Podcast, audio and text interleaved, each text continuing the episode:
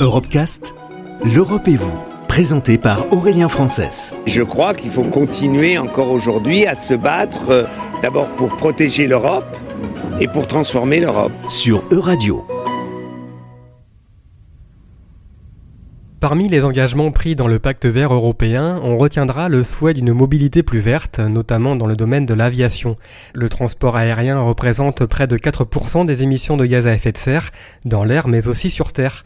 Pour limiter cette pollution, l'Agence européenne de sécurité aérienne euh, participe à de nombreux travaux pour réduire l'impact environnemental des avions, et ce dans de nombreux domaines. Luc Tidgat est directeur de la stratégie à l'ESA.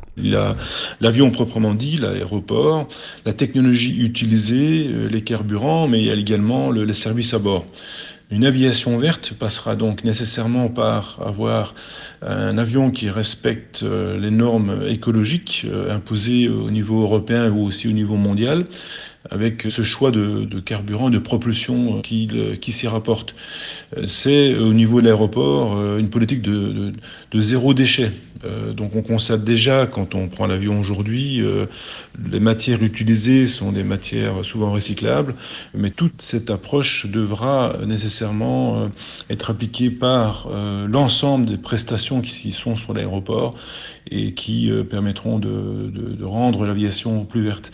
Il y a l'absence de, de, billets papier, donc aujourd'hui nos billets sont déjà électroniques. Il y a également la nécessité de pouvoir s'assurer que l'avion en fin de vie euh, puisse faire l'objet d'un recyclage total, ce qui n'est pas nécessairement le cas aujourd'hui. On travaille avec les avionneurs, on travaille avec Airbus, qui s'impose déjà ce, schéma de quand ils vendent à leurs clients un avion, euh, qu'ils incluront nécessairement euh, la possibilité d'aider leurs clients à pouvoir euh, recycler euh, l'avion. Donc il y a déjà une évolution en ce sens. Il y a des programmes de recherche qui ont permis très rapidement d'atteindre des, meilleures performances au niveau de la consommation des, carburants. Aujourd'hui, on constate que euh, depuis 2005, euh, on a permis de réduire de 25% la quantité de carburant nécessaire pour voler, pour l'aviation commerciale. Et euh, cela ne s'arrête pas au carburant. Euh, il se cite également euh, le cas pour le bruit. Si on parle aviation verte, on doit aussi intégrer la dimension bruit. Là aussi, la technologie a permis de réduire de 24% le niveau de bruit par rapport à 2005. Aussi, quand euh, l'avion se trouve euh, à la gate euh, et que l'embarquement, le désembarquement sont en cours, au lieu d'utiliser le moteur d'avion pour maintenir l'air conditionné, non, on peut utiliser une source électrique extérieure hein, plutôt qu'utiliser des moteurs à essence, moteurs à, des diesels. on utilise à ce moment-là de l'énergie propre au niveau de l'assistance en escale, au niveau de l'alimentation en électricité de l'avion et donc pas faire tourner les moteurs. Le trafic euh, routier autour des aéroports est aussi générateur d'une quantité importante euh, d'émissions euh, gazeuses hein, à effet de serre.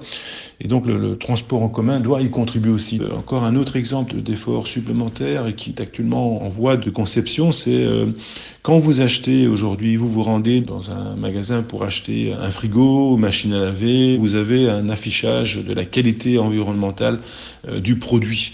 On va se diriger vers cette possibilité aussi pour l'aviation, de sorte à ce que le passager, au moment où il réservera son vol, quand il se verra offrir plusieurs solutions, il aura soit il prendra le, moins cher, soit il prendra le, vol le plus vert, soit il prendra le vol le moins cher, le plus vert. Euh, on a euh, aujourd'hui les prévisions de trafic qui annonce entre aujourd'hui et 2040 une augmentation de 42% du volume trafic. Donc ceci est vraiment un paradoxe, euh, d'autant plus qu'aujourd'hui l'Union européenne veut lancer ce Green Deal. Donc euh, d'autres efforts seront nécessaires. Retrouvez l'intégralité des Europecast sur euradio.fr.